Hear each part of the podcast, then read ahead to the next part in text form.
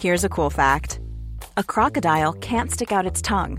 Another cool fact you can get short term health insurance for a month or just under a year in some states. United Healthcare short term insurance plans are designed for people who are between jobs, coming off their parents' plan, or turning a side hustle into a full time gig. Underwritten by Golden Rule Insurance Company, they offer flexible, budget friendly coverage with access to a nationwide network of doctors and hospitals. Get more cool facts about United Healthcare short term plans at uh1.com. Eu sou Mário Persona e essas são as respostas que eu dei aos que me perguntaram sobre a Bíblia. Têm os anjos usado mulheres para procriar? Você escreveu surpreso com um vídeo em que viu meus comentários sobre Gênesis 6, dos motivos da degradação da, lin da linhagem humana e sua consequente destruição pelo dilúvio. Você até mesmo me chamou de herege pelo que eu disse ali. Obviamente, num vídeo de três minutos, como aquele que você assistiu, eu podia apenas dar uma, uma pincelada sobre o assunto, principalmente porque os meus vídeos no Evangelho, em três minutos, são vídeos evangelísticos. Ali eu não, não tento explicar a Bíblia, eu apenas tento alertar e chamar o pecador para que creia em Cristo para ser salvo. E às vezes sai um pouco para cá, um pouco para lá, mas o foco é apresentar Cristo às pessoas.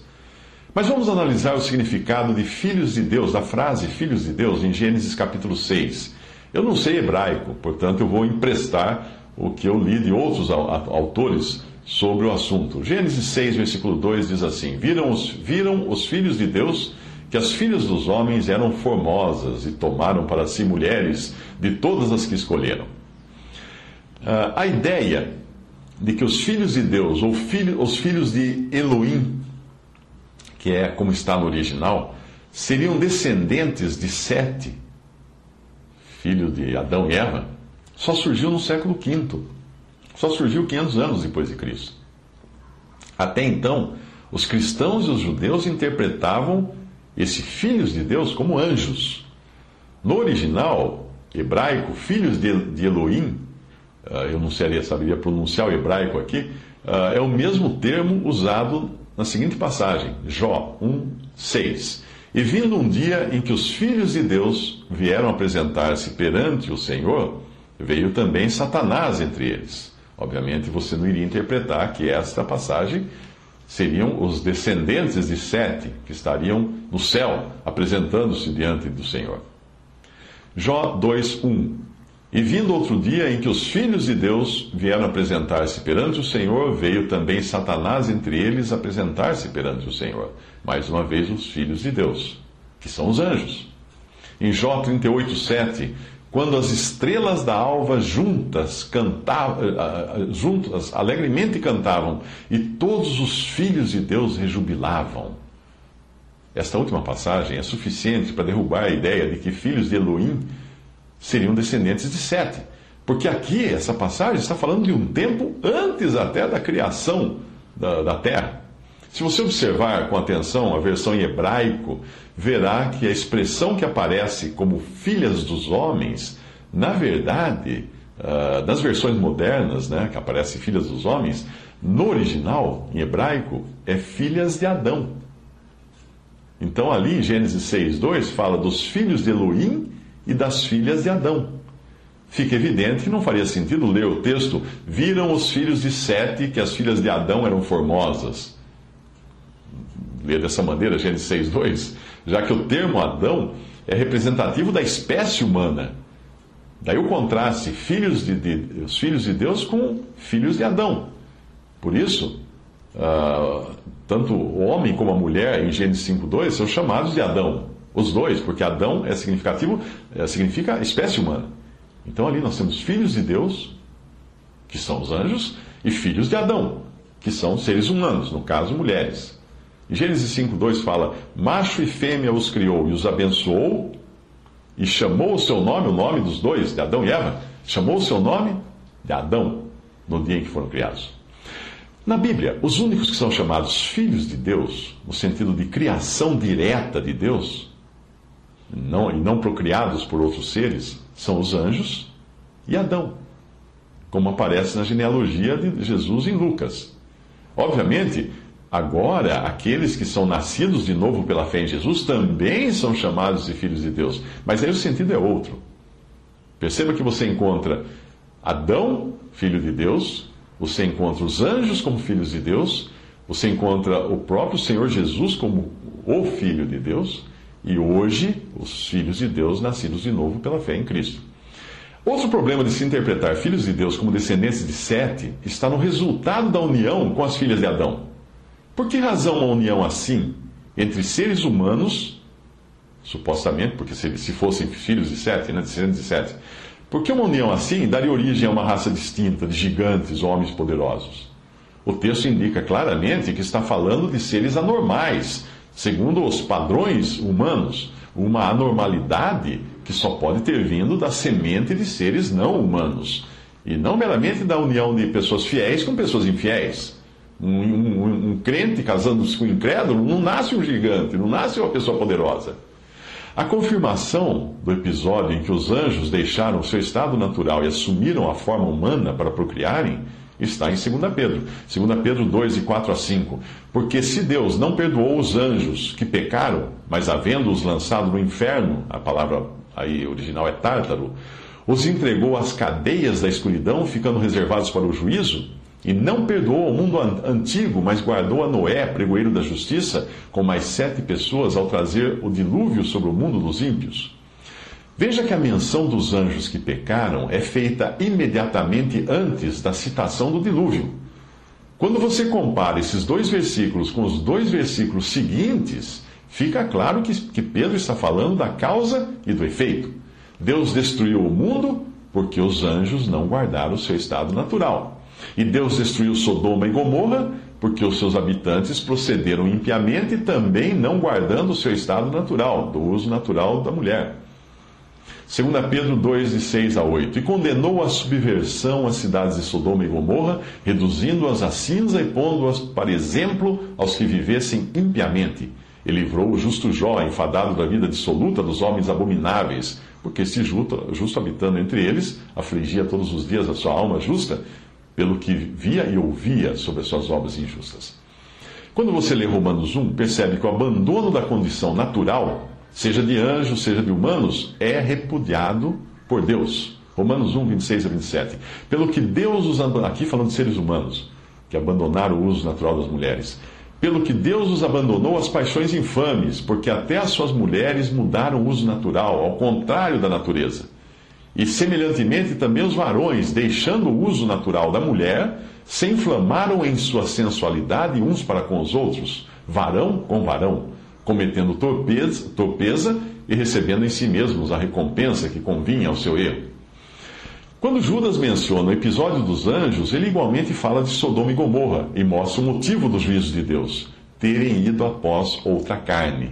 No grego, a palavra habitação, que aparece no versículo, no versículo 6, é a mesma palavra grega que aparece no sentido de corpo celestial em 2 Coríntios 5, 2 onde fala: E por isso também gememos, desejando ser revestidos da nossa habitação, que é do céu. E em Judas 1, 6 a 7 fala: E aos anjos que não guardaram o seu principado, mas deixaram a sua própria habitação, ele está falando do seu invólucro, do seu, da seu invólucro, ou corpo, ou estado e reservou, reservou nas prisões, em, na escuridão e em prisões eternas, até o juízo daquele grande dia, assim como Sodoma e Gomorra e as cidades circunvizinhas, que havendo se corrompido como aqueles, e ido após outra carne, foram postas, por exemplo, sofrendo a pena do fogo eterno. Aparentemente, aparentemente o problema ocorreu novamente após o dilúvio, talvez não nas mesmas proporções de antes, porque nós encontramos os nefilins em números 13. Mas não dá para interpretar também ali como sendo filhos de Sete. Ou talvez esses nefilins fossem apenas gigantes, como são gigantes hoje algumas pessoas que nascem uh, com gigantismo. Números 13 e 33 diz: Também vimos ali os nefilins, isto é, os filhos de Anak, que são descendentes dos nefilins. Éramos aos nossos olhos como gafanhotos, e assim também éramos aos seus olhos. Anakins, ou descendentes de Anak, é uma palavra de origem suméria, que significa aqueles que do céu desceram à terra.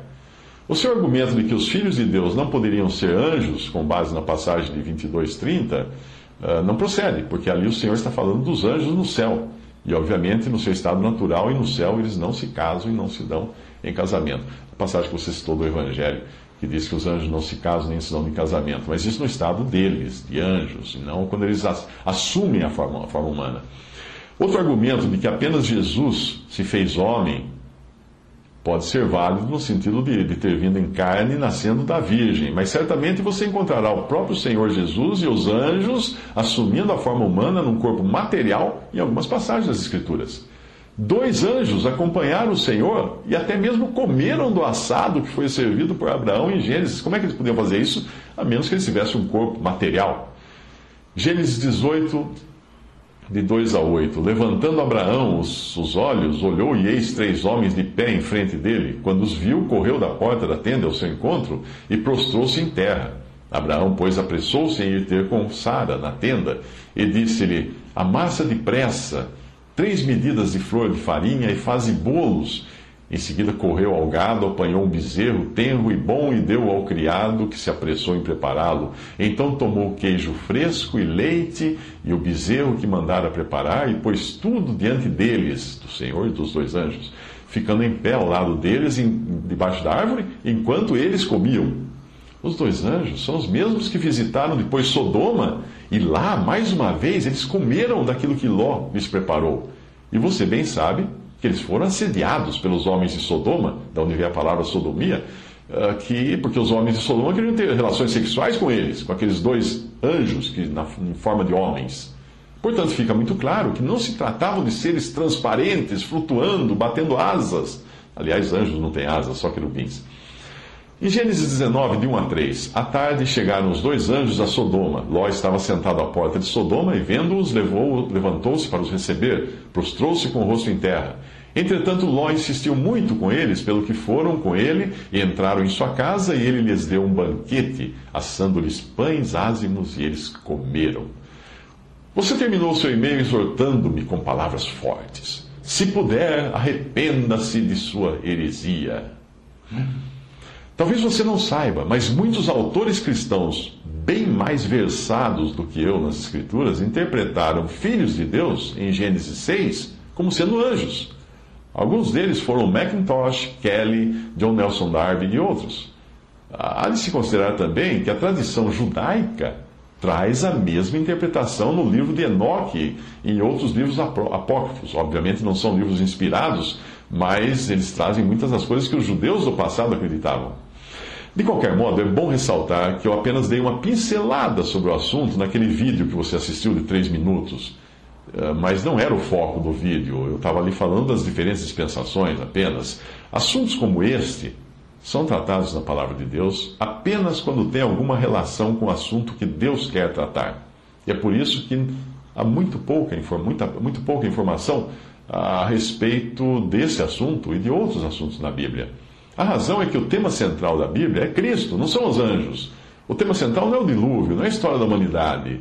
Algumas gotas de informações só são inseridas pelo Espírito Santo no texto quando é, são necessárias para esclarecer melhor o foco, que é Cristo. Seria errado nós criarmos doutrinas ou até filosofias e religiões, como fazem os esotéricos, com base nessas passagens, porque isso desviaria a atenção do foco. Portanto, eu acredito que nós não podemos especular muito mais do que essas partículas de informação que nos foram deixadas por Deus na Sua palavra. Uma vez tratadas de relance, nós devemos voltar ao tema principal em que convergem todas as coisas: Jesus, o Senhor. Heresias são criadas quando alguma coisa, até mesmo uma coisa correta, é extraída da Bíblia e colocada sob holofotes. Muitas heresias, e na verdade a palavra significa cismas ou divisões, ocorreram com bases em doutrinas corretas, porém abordadas com uma ênfase desproporcional. Portanto, se eu estou tratando desse assunto agora, apenas para esclarecer para você, mas eu sempre gosto de voltar ao assunto principal da Bíblia, que é Cristo. Este sim é o assunto mais importante.